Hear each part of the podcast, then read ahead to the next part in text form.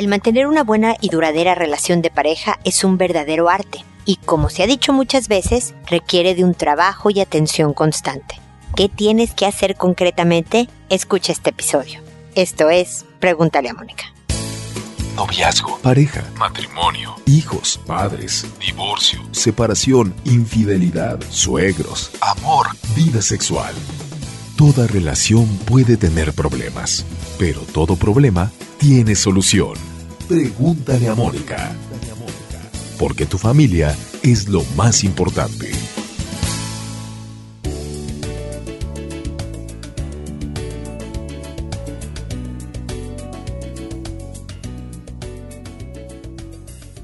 Bienvenidos amigos una vez más a Pregúntale a Mónica. Soy Mónica Bulnes de Lara, como siempre, feliz de encontrarme con ustedes en este episodio en donde les tengo que hacer un anuncio importante con todos los cambios y, arreglos que tuvimos que hacer en la página. Es necesario que todo el que me esté escuchando se vuelva a suscribir a mi podcast en iTunes. Eh, de tal manera que cuando ustedes se bajen en su celular la aplicación de podcast puedan seguirse bajando automáticamente los nuevos episodios. Esta suscripción no tiene costo, es totalmente gratis y de esta manera ustedes asegurarán que el último episodio de Pregúntale a Mónica más todos los 887 anteriores estén disponibles para ustedes para ser escuchados cuando quieran y necesiten. Así que están cordialmente invitados a reinscribirse o inscribirse, suscribirse por primera vez, porque me encantará tener en, ese lugar muchos suscritos, muchos seguidores aunque también saben que pueden escuchar los podcasts directamente desde mi página www.preguntaleamónica.com y por supuesto eh, descargarlos desde la página los pueden descargar para subir a su celular y poderlos escuchar cuando y donde quieran sin hacer uso de datos, sin hacer uso del internet de su celular pero no se olviden, toma unos segunditos para suscribirse en iTunes. Ahí están todos los podcasts de Pregúntale a Mónica. Y el día de hoy hablamos de la relación de pareja. Y pues todos, cuando empezamos una relación, todos, queremos durar para siempre, porque se supone que estamos enamorados, que esta persona nos gusta, nos entiende, nos quiere, la queremos. Hay toda una serie de sentimientos que quisiéramos mantener por muchos años. Y la verdad es que vemos con el paso del tiempo que esto se vuelve complicado, que no es tan fácil como al principio, que no es tan, eh, que cuesta un esfuerzo personal mantener una, una buena relación, porque mantener una relación es, y estoy levantando mis manos para hacer comillas, relativamente fácil. Yo puedo durar 300 años con una persona con la que a lo mejor no me hablo, con la que no me acerco, que vivimos como si fuéramos compañeros de cuarto. Entro y salgo, pero yo tengo mi vida, y la otra persona tiene su vida y listo. No, yo estoy hablando de una buena, divertida, cariñosa, cercana relación que dure años. Ahora, ¿qué significa? Como lo digo en la introducción, de entrada es un verdadero arte. A veces nos va a salir muy bien, a veces no tanto, pero se necesitan, voy a hablar de tres cosas, pero bien fundamentales, que van atrás de muchas cosas pequeñitas del día a día. La primera es la conciencia de que todos los días tienes que cuidar de tu relación. Que no se te olvide ningún día del año. Si tienes que poner un recordatorio en tu celular de vigilar tu relación, póntelo pero de que todos los días hagas algo por el otro, un detallito, un chiste, un cariño, un algo que te ayude a mantener cercana, divertida, cariñosa, etcétera, la relación. Es levantarte todos los días pensando, a ver, ¿cómo pongo una sonrisa en la cara de este hombre? ¿Cómo hago sonreír a esta mujer? Todos los días. Y a lo mejor la sonrisa puede ser porque le contaste un buen chiste o porque le mandaste un mensajito coquetón por el celular o porque sin que te lo pidiera le trajiste un café porque tú sabes que le gusta el café de ese tipo de cosas. El primer punto es no olvidarte de lo importante y del cuidado que requiere tu relación. Lo segundo, y lo he hablado en otros episodios, es la aceptación. Aceptar quiere decir dejar de luchar, querer hacer del otro otra persona. No quiere decir que yo tengo que aceptar el maltrato, las groserías, la agresión, las indignidades. No, nunca. Ustedes saben que tengo 11 años diciéndoles que eso no se vale, ¿no? pero sí es decir, a veces no me voy a salir con la mía.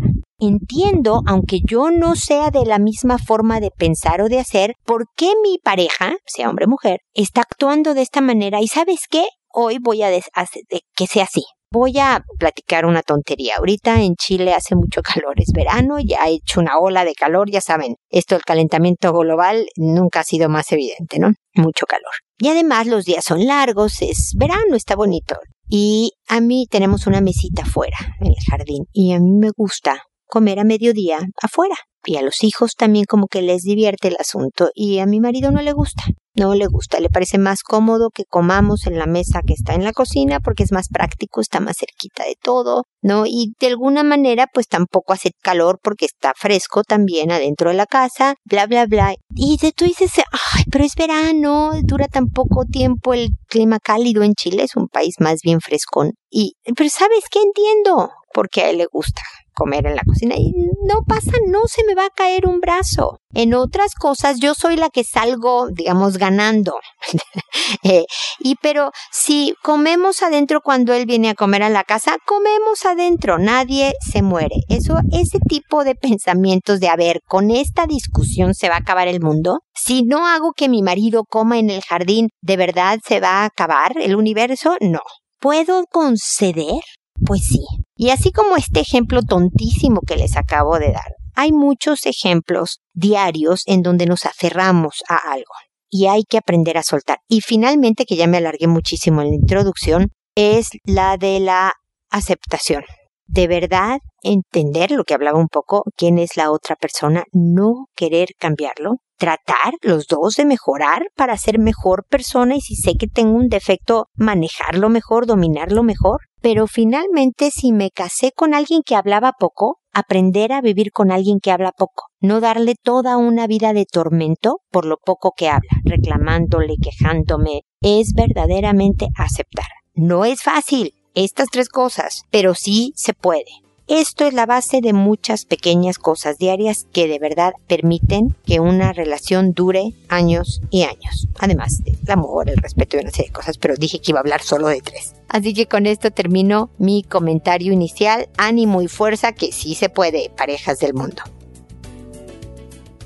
Y ahora me voy con sus consultas que, como saben, contesto en orden de llegada, que les cambio el nombre a todos los que me escriben e incluso a todas las personas que me mencionan dentro de su mensaje. Que el correo es verídico, o sea, que obviamente el correo no le cambió nada. Cuando es muy largo, cuando alguien me manda algo demasiado largo, más de 500 palabras de hecho, sí lo edito para poderlo leer en el programa sin que sea demasiado extenso. Pero el mensaje es verdadero, los nombres de cada persona no porque quiero proteger su anonimato. Y finalmente el propósito es que al contestarte a ti que me escribiste, escuche mis sugerencias, alguien que no me escribió pero que puede tener un problema similar al que tú estás viviendo y por lo tanto tú y yo le hemos ayudado a esta persona a encontrar una idea que pudiera serle útil. Por eso es el formato de Pregúntale a Mónica.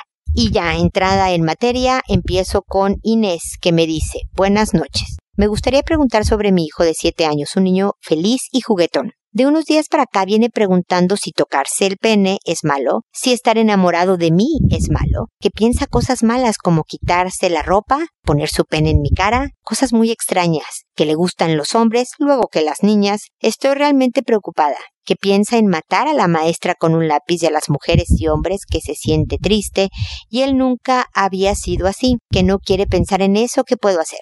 Cabe mencionar que nació un hermanito, tiene dos meses de nacido, pasó de ser único a tener un hermano. Él lo ama, pero a veces pelea con el bebé. ¿Puede deberse a eso o a otra cosa? Estoy muy preocupada. Él se siente mal de pensar en eso, me dice. Mira, Inés, los niños pasan por muchas etapas y van cambiando.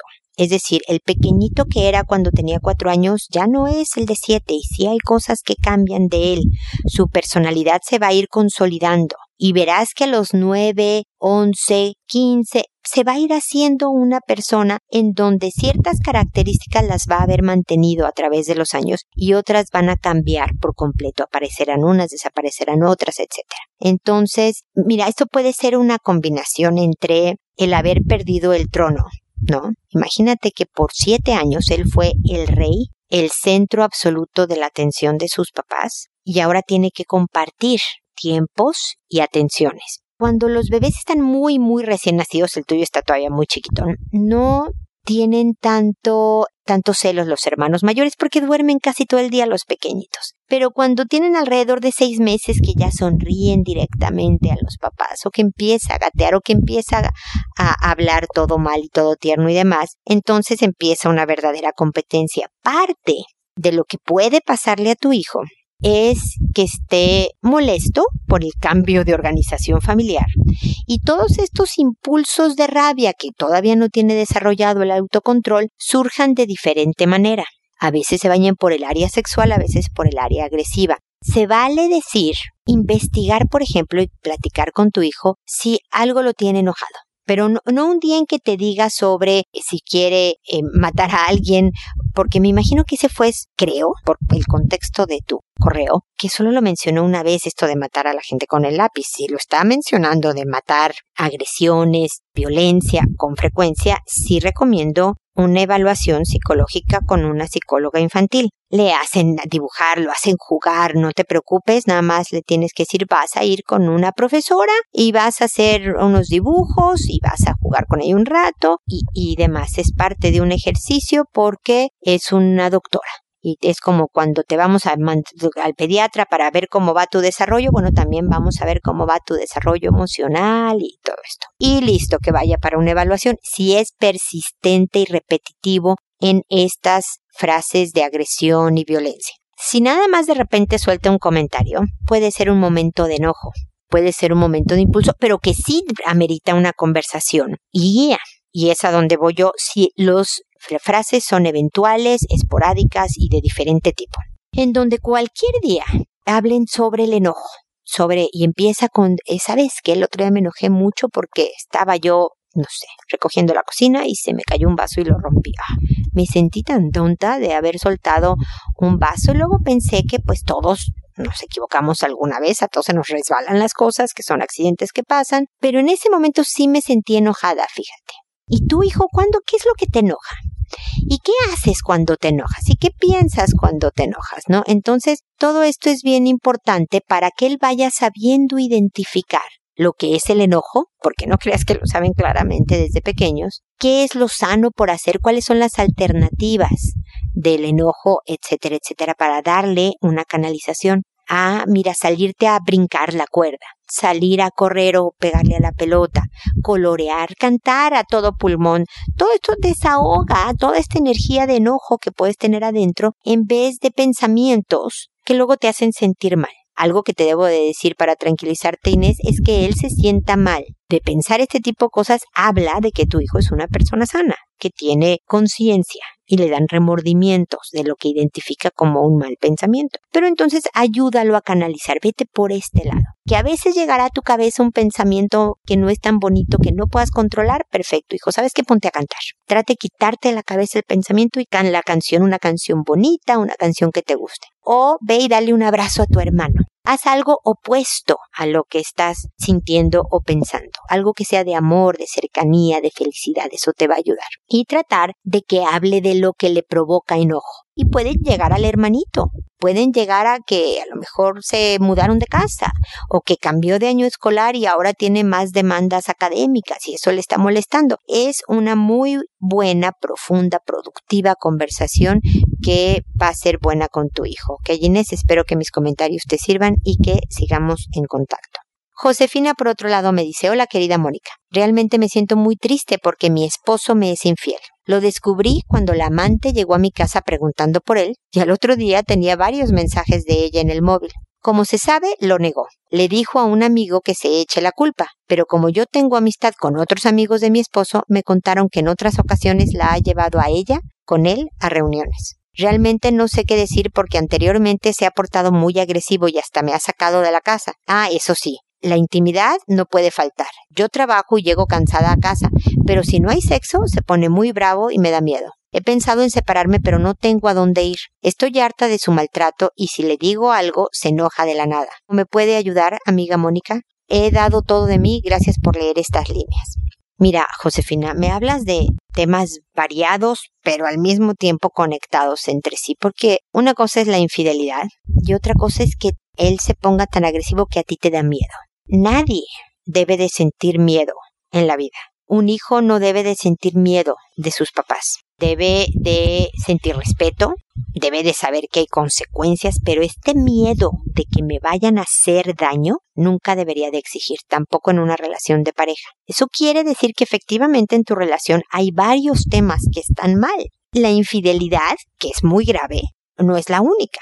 Es la agresión, es el control, es el forzarte a base de asustarte a tener relaciones sexuales. Aunque sea su esposa de 127 años, no me importa no deben de forzarte a tener relaciones sexuales nunca. Ojalá de la pareja surgiera naturalmente de los dos y a veces cuando uno tiene flojera diga, bueno, ok, está bien y con flojera y todo tenga relación. Eso es diferente a que con agresiones, amenazas, obligaciones y controles te obliguen a tener sexo.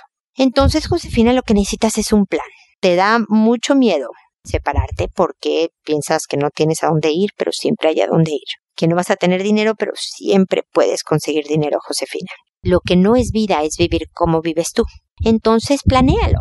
Está empezando el año, ¿no? Bueno, pues este año que tu proyecto sea ir armándote la estrategia para separarte. Ve viendo cuánto cuesta un cuarto. Ve qué parientes tienes. A lo mejor hay una prima soltera y pueden vivir juntas y compartir gastos. Si no tienes trabajo, ve y busca trabajo. Ah, no me dices que si trabajas, qué bueno. Entonces ve ahorrando ve preparando un plan y ya que tengas todo estructurado como para poder dar el salto, entonces le avisas como una decisión tomada y le dices que te vas. Porque si este es un hombre agresivo, yo no quiero que corras ningún riesgo. Entonces, hay veces que hay asociaciones, fundaciones y demás organizaciones que ayudan a mujeres que viven un esquema de violencia a seguir ciertos pasos para lograr separarse de alguien que es violento.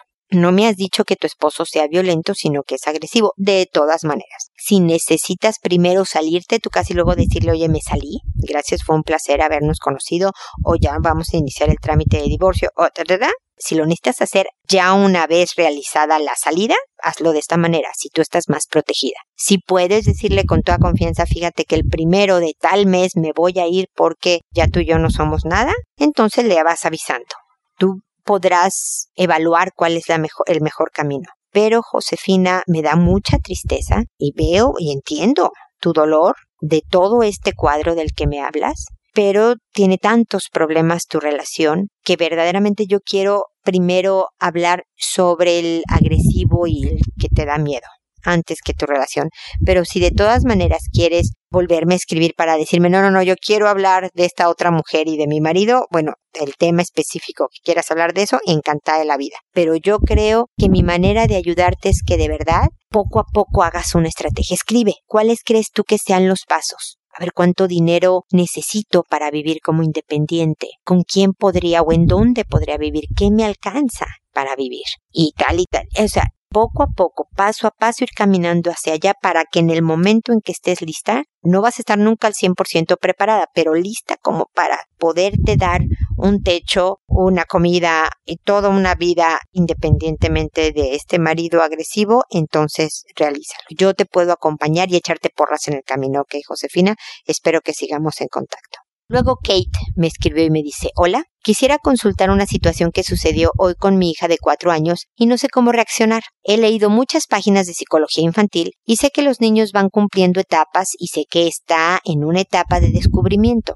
Hace algún tiempo mi hija dice que sus compañeros del colegio se están chupando las lenguas. Y yo le pregunté, hija, ¿tú qué haces cuando ves eso? Y me dice, los acuso a las mises porque me da asco. Conversamos el tema diciendo que eso no se debe hacer con cualquiera y que nadie debe de andarse dando besos con todos. Siguió contándome que ella cada vez que ve a sus compañeros los acusa con la misma. Pero hoy llegó con el labio con los vasos capilares reventados del labio superior. Y cuando le pregunté me dice que fue una compañera. Luego de hablar un rato me dice que fue un compañero que ha tenido más de un proble algún problema con otros compañeros. Quiero saber qué debo hacer, cómo debo actuar en estas situaciones. Sé que es inadecuado el modo de explorar del chico, ya que no debió ser tan desmedido en dejar así la boca de mi hija pero son niños de cuatro años. Mi hija me dijo que los niños le dicen que es linda, pero es torpe y fea, y que por eso le chuparon la boca. A ver, mi querida Kate, efectivamente la edad de tu hija es una edad de exploración que el tipo de cosas que hacen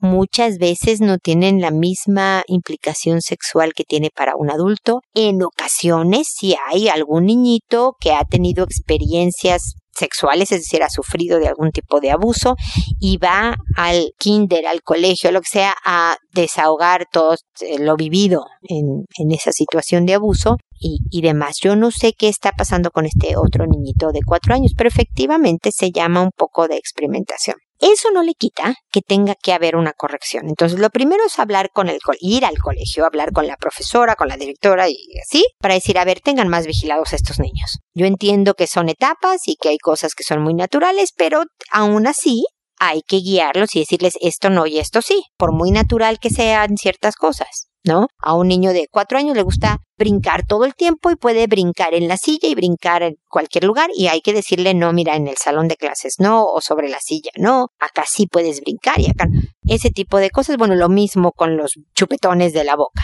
pero la conversación más importante es con tu hija. Obviamente el colegio tiene que manejar eso y que tú cheques que lo están haciendo y demás. Pero con tu hija, la conversación no solo es sobre de que ya habían hablado que darse besos no era un asunto de niños y mucho menos cuando se dan besos con todos los niños, ¿no? Si el beso es un tema de adultos y un tema de una pareja un tema de amor, un tema de, ¿no? Hay, hay muchas formas. Y hablar de los diferentes tipos de besos, ¿no? Los que haces por cariño a tu hijo, lo que a tu papá, a tu mamá le das un beso, a alguien que te causó ternura, a una amiga, a un amigo, a tu esposo, a tu esposa, ¿no? bla, bla, bla. Pero también habla con tu hijo que a veces tú quieres ser parte de, porque a lo mejor parte de lo que le pasó a tu niñita fue que o le decían linda, o le decían torpe y fea, y quería pertenecer, quería ser parte del grupo. Resulta que todos están dando de beso, yo soy la que quedo fuera, yo soy la diferente, a nadie le gusta ser diferente, pero esto le va a pasar muchas veces en la vida. Lo difícil, mi querida Kate, es hablarle en términos de cuatro años, pero con esos términos, en una conversación corta, que a lo mejor tengas que empezar un día y dos días después la sigues y cinco días después otra vez y al mes siguiente un poquito más y así, es hablarle de lo que es pertenecer, qué importante es pertenecer, pero al mismo tiempo qué importante es mantenerte quien eres y orgullosa de lo que haces, tranquila de lo que haces y que la gente poco a poco va entendiendo que a pesar de que tú tienes tus convicciones distintas a otros, pueden contar contigo y encuentras tu grupo al cual pertenecer. Es una lección importante de vida. Entonces la conversación con tu hija se vuelve prioritaria. Y efectivamente que el colegio tome cartas en el asunto y mantener supervisado al colegio para que estas cosas estén eh, más vigiladas y guiadas hacia algo mucho más productivo y sano que estarse dando de besotes. Muy bien, seguimos en contacto, Kate. Leonardo, por otro lado, me dice gracias, Mónica, por su ayuda y su programa, que siempre escucho y recomiendo. Gracias, Leonardo, eres muy amable, te agradezco la recomendación. Y que me escuches, por supuesto. Mi esposa y yo nos vamos a un departamento y dejaremos al hijo de mi esposa en la casa donde vivimos junto con su mujer y sus dos bebés. Y los dos bebés me los pone Leonardo entre comillas. El de dos años casi vive en el hospital y le hicieron dos cirugías, médula ósea, el seguro del gobierno paga todo y la nuera recibe ayuda del gobierno. El hijo de mi esposa trabaja, pero no le alcanza lo que gana trabajando 40 o menos horas. Mi esposa insiste en ayudar a su hijo en lo que haga falta, pero yo le digo que no pague toda su renta, sino que le dé una parte únicamente. Creo que el hijo se aprovecha porque mi esposa está trabajando tres días extras, 50 horas de día y tres de noche, no más para ayudar a su hijo. Creo que el hijo es el que debería trabajar extra y no mi esposa, que ya le duelen algunas partes del cuerpo y su cabeza de vez en cuando. Yo quería ver si podemos vivir solos y unidos en lo económico y decidir juntos todo. Mi esposa cree que es su problema, pero yo le digo que el problema es de su hijo y de su esposa que comprendo su dolor de un nieto enfermo y que está bien ayudar y apoyar a su hijo con su esposa, pero que debe haber un límite sano. Mi hija cuando tenía 17 años se tuvo que ir y yo con ella por 7 meses. Ahora mi hija de 18 ya se fue al colegio y trabaja. Yo ayudo a mi hija con la renta del cuarto en donde vive y ella paga sus gastos y comida. Creo que mi hija se está convirtiendo en un adulto independiente. Por otra parte, mi esposa tiene un año más de residencia en este país. Si no permanece casada conmigo, podría perder su residencia. Yo quiero enfocarme en la relación y no en eso, porque no quiero que su residencia influya en la relación. ¿Cómo decidir dejar la relación o seguir? Si mi esposa va a seguir con su codependencia con el hijo, creo que no voy a vivir bien con mi esposa porque siempre seré el número dos en las relaciones de mi esposa y no tendré el lugar que me toca. Yo quería ser uno con ella y decidir juntos las cosas, pero no me gusta la situación actual. Forzadamente empieza a aceptar la unidad porque yo le dije que si no nos íbamos y nos uníamos, yo terminaría la relación. Por favor, ayúdeme. Soy una persona que le cuesta trabajo decidir. El apartamento lo rentaremos de común acuerdo en término de mes a mes. Y ella fue la que sugirió eso y yo estuve de acuerdo porque esperamos uno de bajo costo que el próximo año nos darán, pues hay lista de espera. Necesito su ayuda, por favor. A ver, Leonardo, un poco tu caso es de lo que estoy hablando en el tema del episodio del día de hoy. Porque esta es tu esposa. Esta es codependiente del hijo, dándole de más, afectando el presupuesto familiar, estoy hablando eh, de familia como tú y ella, por esta codependencia, hablemosle así, que tiene. Tú puedes entender por qué reacciona de esta manera, no estás de acuerdo, pero esta, ahora sí que como dicen aquí en Chile, esto es lo que hay, mi querido Leonardo. Esta es tu señora. Es toda tu decisión, ¿eh? Tú tienes que decidir, y yo sé que no eres bueno decidiendo, pero a esto hemos llegado en este punto, a decir, la acepto como es, y aceptarla como es significa que va a seguir saliendo dinero de parte de ella, va a seguir trabajando muchísimas horas y tal vez viéndonos un poco menos y tal vez doliéndole la cabeza o los huesos o lo que le duela. Y yo, en vez de decirle, ya ves, ¿para qué trabajas tanto para tu hijo? Deja que tu hijo sea el que trabaja y tú, ¿por qué haces tanto? Tú le vas a dar las aspirinas si le duele la cabeza o le vas a decir, ay, mira, pero ya llegaste, qué bueno, ven, descansa, vamos a ver la tele. Tú ya no vas a hablar del tema aceptar, ¿te acuerdas que dije Leonardo quiere decir dejar de luchar? Dejar de luchar porque tu esposa vea la luz y entienda que tú tienes razón. Tengo por ahí un episodio que se llama Pero yo tengo la razón y me refiero a eso, a que tú puedes tener toda la razón en lo que estás diciendo de lo que hace por su hijo y todo lo que trabaja y todo el dinero que aporta y bla, bla, bla, y que si el hijo se aprovecha. Pero te está dando la felicidad la razón, ¿verdad que no? Porque tu esposa no cambia la situación persiste y tú sigues frustrado. La aceptación, que es súper difícil, Leonardo, significa soltar. Decir, ok, esta eres, te acepto como eres y por lo tanto dejo de hablar del hijo y de lo que trabajas y de lo que me enoja todo esto y empiezo a decir, ah, mira, aquí están las aspirinas, qué bueno que ya llegaste, hoy estoy de descanso, vamos a pasear y aprender a vivir con lo que hay. O definitivamente decir, no, no, perdóname, pero 30 años más de esto, yo no lo voy a aguantar. Y entonces hacer lo decente, que es decirle no lo hacemos, no lo hacemos tú y yo, porque discutir eternamente nos hace daño a todos. Y se separan, Leonardo. La decisión es tuya, porque yo no sé a qué, está, qué estás dispuesto a aceptar y que no. ¿Qué parte es negociable y qué no? Cada persona puede decir lo que es negociable y lo que no. Muchas veces yo he dado el pésimo ejemplo para variar de que, por ejemplo, el largo del pelo de mis hijos no era un factor que para mí era importante pelearme y discutir al respecto. Afortunadamente tengo entendido que a los hombres se les esponja tanto, tienen mucho pelo como su papá, que prefieren el pelo corto, pero el punto era ilustrar lo siguiente. En cambio, la hora de llegada no era negociable. Ahí sí yo no negocio. La hora es esta. Y así tenga, obviamente fue aumentando a más tarde conforme fueron creciendo. A los 14 llegaban a una hora, a los 16 a otra. Y ahora, que todos son adultos mayores de 21 años, todavía tienen hora de llegada, ¿eh? Sobre todo por mí, porque yo no estoy dispuesta a oír ruido, tengo el sueño muy ligero, ¿no? A oír la puerta, eh, siempre vienen y me saludan, que eso me encanta y todo, pero más allá de las cuatro y media de la mañana, que decirles que lleguen cuatro y media de la mañana me parece tardísimo, pero es el estilo, bueno, en el estilo chileño llegarían a las siete de la mañana, pero soy mexicana. Y esta fue, digamos, una, una concesión por el país en el que vivimos pero eso no eran, o sea, yo no quito horas de llegada. Es que acá en Chile todos no tienen hora de llegada cuando cumplen, no sé, 18 años. Pues qué gusto me da por todo el pueblo chileno. A mí no me importa. Esta es la casa en la que vives, viejo, y así es la cosa. Esto no es negociable, esto sí es negociable. Así que tú dime, Leonardo, ¿qué es negociable y qué no? ¿Qué estás dispuesto a aceptar?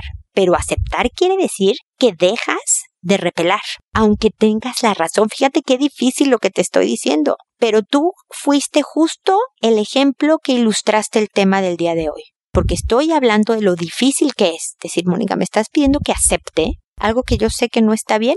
Ajá, eso te estoy pidiendo a Leonardo si es lo que tú decides hacer, ¿no? Si quieres quedarte con esta mujer, eso tienes que aceptar. Porque no la vas a convencer con discusiones, con reclamos, con quejas, con, ¿no? Es un camino que ella tiene que ver por sí misma, a lo mejor hasta agotarse por el trabajo y los achaques y ya le empieza a hacer al hijo. A lo mejor en el momento en que vea que el nieto está más sano y deje de sentir pues toda esta tristeza lógica yo estaría de verdad también como ella, pues devastada de ver a mi nietecito tan enfermo. No sé cuál es el límite de tu esposa. Puede ser que en cinco años diga ya, hasta aquí llegué, no ayudo más a mi hijo, o nada más le ayudo un poquito. O que se muera de viejita tu señora siempre dando el 110% por tu, por tu nieto, ¿qué es? Por el hijo de tu esposa, pues. Así que espero ayudarte por lo menos en la reflexión, eh, Leonardo, para, para que puedas tomar una decisión que te sirva en la vida, ya sea con ella o sin ella. Ninguna opción es fácil y divertida, pero es la que verdaderamente te va a definir el camino, creo yo, de una vez por todas. Seguimos, espero, en contacto. Manolo me escribió y me dice, Mónica, estoy pasando por una situación compleja en mi vida. He vivido un matrimonio con un problema de celotipia que se fundamentó en una relación que tuve con Ofelia hace 24 años. Desde entonces ya había estado fiel y tranquilo en mi matrimonio. Sin embargo, siempre surgían de vez en cuando periodos de celos de parte de mi esposa Natalia, y eso me molestaba mucho. Hace un año me inventé una relación con una mujer que acudía a la misma iglesia donde íbamos, y fue tan intensa su veracidad de las cosas que me decía que todo lo que yo hacía era justificado por la relación con esta persona cuando yo no sabía ni su nombre. Total, se fue seis semanas con una hermana fuera de la ciudad, algo que hacía algunas veces aunque por cuatro o siete días y regresaba, y nos dejó a mí y a mi hijo. Después de la cuarta semana yo sentí que todo ya había terminado ya que no quería ni hablar conmigo. En una salida a un restaurante me encuentro Ofelia, la mujer con la que había tenido una relación hacía 24 años. Me saludó y estuvimos platicando y me dijo que se había divorciado, que sus hijos vivían con su papá en una ciudad cercana y que vivía sola. La invité a salir la siguiente semana y desde entonces he vivido una experiencia de cariño y amor como hacía mucho no experimentaba. Me siento verdaderamente pleno y renovado. Se me llena la cabeza de sueños, pero también tengo muchas dudas en mi cabeza porque no quisiera abandonar a mi esposa, pero ya no siento amor. Creo que es solo cariño. Mis hijos, aunque ya están grandes, siento el compromiso, incluso de que pierdan las tradiciones familiares, las reuniones familiares con mis hermanas, etc. Incluso pienso en mi nieto, el hijo de mi hija mayor. ¿Cómo le afectaría esto? Económicamente puedo darle una vida cómoda a mi esposa, pero he pensado seriamente en salir de casa e irme a vivir con Ofelia. Me interesa saber su opinión. Mira, Manolo, yo creo en el honor, en ser una persona honorable.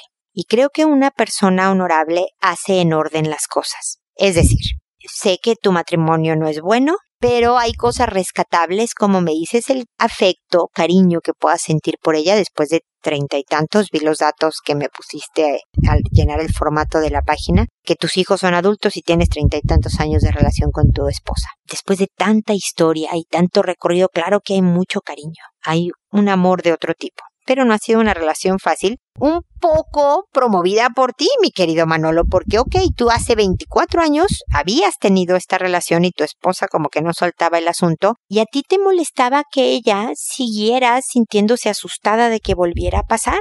La verdad es que estaba en su derecho de su molestia, aunque hubiera sido más efectivo que soltar un poco el tema para trabajar en una relación más cercana, pero bueno, ya no se hizo. Pero quiero decir, era un poco lógica la reacción de, de pensar que había mujeres asediando a su marido en cada esquina y que tú respondieras a alguna de ellas como había respondido Ofelia 24 años atrás, ¿ok? Y se va seis semanas, cuando nada más se iba poquitos días, y sus peores miedos, teorías y demás se hacen realidad, ¿no? Yo creo, Manolo, que es bien importante para un papá como eres tú, para un abuelo como eres tú, el hacer las cosas bien incluso cuando estás terminando con tu matrimonio. Es decir, ya ves que todo el mundo dice que, que tu matrimonio no haya funcionado es un fracaso. Bueno, hay que hacer las cosas bien incluso en el fracaso. Es decir, querida esposa, toda esta historia ha sido buenísima y demás, pero tú y yo no tenemos la conexión de, me separo de ti, me divorcio, me quedo viviendo en otra casa, no con Ofelia, con y luego ya me voy con Ofelia. Date un tiempo de que todos los involucrados, porque esto no nada más es de tu esposa, tú y Ofelia, ¿eh? están tus hijos, tus nietos, todo el mundo está involucrado aquí. De que todos procesen el duelo y luego ya puede venir Ofelia a tu vida. ¿Me explico? Porque yo creo que vas a permitirles a todos ver que hiciste lo mejor dentro de tan malas circunstancias. O, Manolo, terminas con Ofelia. ¿Por qué hiciste el compromiso de tener esta señora como tu esposa? que aunque no ha manejado del todo bien aquella infidelidad de 24 años, no estaba del todo errada en ser celosa porque efectivamente, perdóname que te lo diga Manolo, a la primera oportunidad, o sea, te encontraste con Ofelia, aunque sea 24 años después, y una semana después empezaron una relación, porque tu esposa estaba fuera en un periodo largo, a lo mejor tratando de acomodar las cosas, no lo sé. Estas son las dos opciones, Manolo. Las dos opciones honorables, o mantenerte en el compromiso y trabajar con tu señora en esta etapa difícil, terminando con Ofelia, al 100% honorable en ese camino, o terminando tu relación con tu esposa, viviendo un rato solo, para después continuar tu relación con Ofelia, pero permitiéndoles a todos el tiempo de decir, ah, mira, mis papás se separaron, no, él vive él solo en este departamento, y, y luego ya poderles presentar a Ofelia o hablar de que está saliendo con alguien. Oh,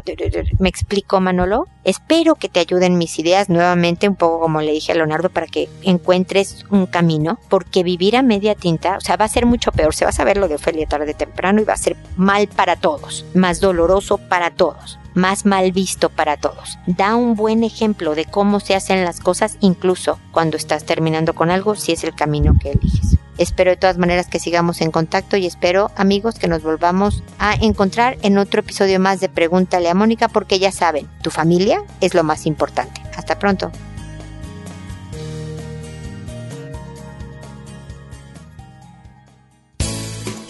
¿Problemas en tus relaciones? No te preocupes, manda tu caso, juntos encontraremos la solución. www.preguntaleamónica.com Recuerda que tu familia es lo más importante.